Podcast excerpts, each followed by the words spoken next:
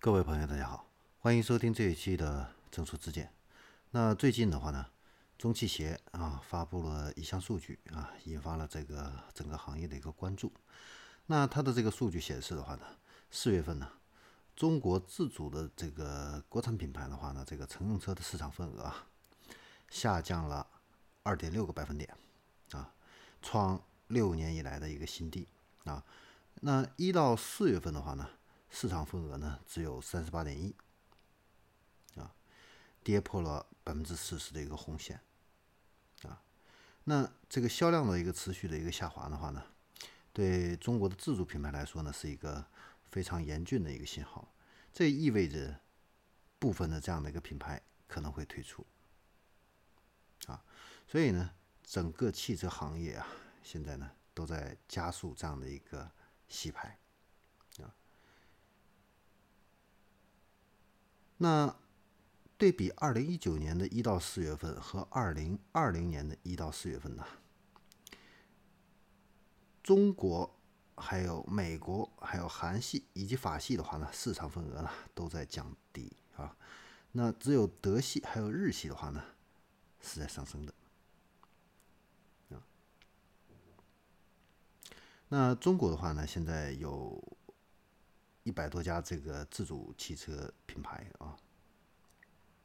那现在的话呢，部分这个车企的话呢，已经被这个市场啊边缘化啊，进入这样的一个生死存亡的这样的一个阶段。那举个例子，那最近的话呢，四月二十七号啊，持续陷入这样困境的这个猎豹汽车的话呢，这个。被这个吉利控股啊，那个还有这个湖南省人民政府的话呢，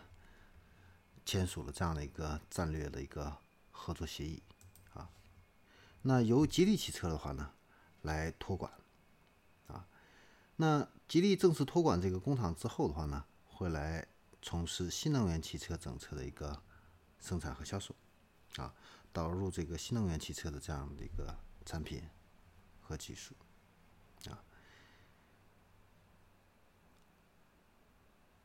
那猎豹的话呢，在二零一九年啊，它的一个销量的话呢，只有三万多辆，啊，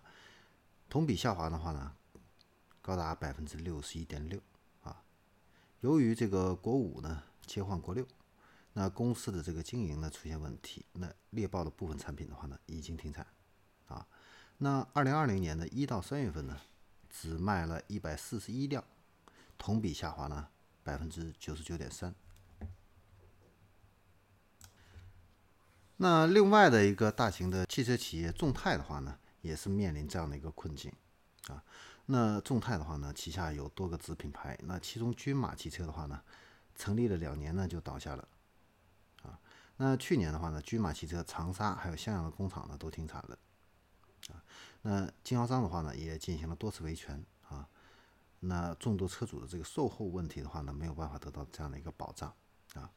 那国六车型这样的一个推出受阻的话呢，众泰呢自身也存在这样的一个高风险。那二零一九年的话呢，众泰汽车呢亏损了九十二亿啊。那今年一季度的话呢，又亏损了四个亿啊。呃，也因为这个买卖合同的一个纠纷的话呢，众泰汽车的这个董事长啊也被限制了高消费。那根据统计呢，二零二零年第一个季度销量不足五千台的这个自主品牌的话呢，有超过半数啊，有超过将近五十家啊。你像江铃、大成、潍柴汽车、众泰、汉腾、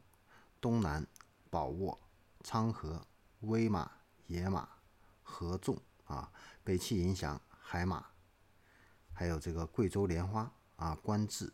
力帆、猎豹、比速这些汽车等等。那对于这个国内的这个汽车市场竞争环境的话呢，呃，很多业内人士的话呢，也都做出了这样的一个预警。那比如长安汽车的这个执行副总裁啊，呃，就曾经表示啊，中国的汽车产业的话呢，进入全面的一个淘汰期，那强者恒强。这个优胜劣汰的这个更加明显。那中国的汽车品牌的话呢，可能百分之五十啊会在很快的一段时间内就不复存在。那未来的话呢，关停并转的企业还会更多啊。那最终呢，中国的一个车企可能只会剩下五六家啊，比较大型的这样子。那像今年四月份，东风雷诺的话呢，宣布解散退市。那中国乘联会的秘书长的话呢，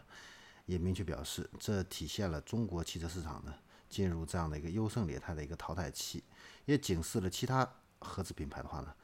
要更大的产品本土化的投入，还有技术创新。啊，同时的话呢，也要我们自主品牌的话呢，努力做大做强，才能够推动汽车产业的更强的一个发展。那现在的一个市场份额下降啊，竞争环境的一个加剧呢，自主品牌的话呢，呃，现在都进入弯道超车的这个新能源汽车的一个模式。但是呢，数字显示呢，一到四月份，我国的这个新能源汽车的销量的话呢，同比下滑了百分之四十三啊，连续十个月销量下滑，跌幅的话呢，高于整个汽车市场。那新能源汽车市场这样的一个停滞不前的话呢，也进一步打击了这个自主品牌。所以，优胜劣汰、产业整合、兼并重组这些关键词的话呢，会是未来几年中国汽车行业的一个焦点话题。那存量竞争，甚至说是缩量竞争的话呢，会加速我们汽车行业的一个洗牌。好，那这里是正数之见，我们这里今天的话呢就聊到这里，我们下期再见。